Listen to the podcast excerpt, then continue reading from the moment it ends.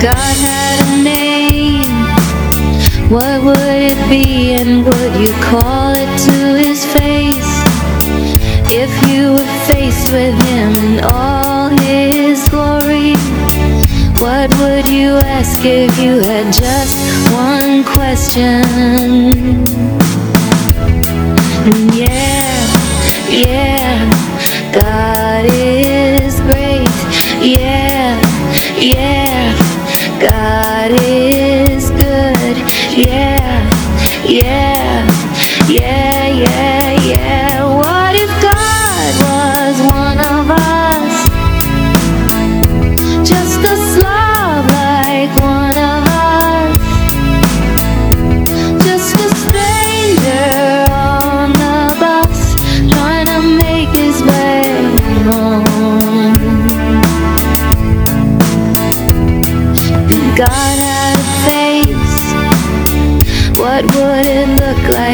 would you want to see?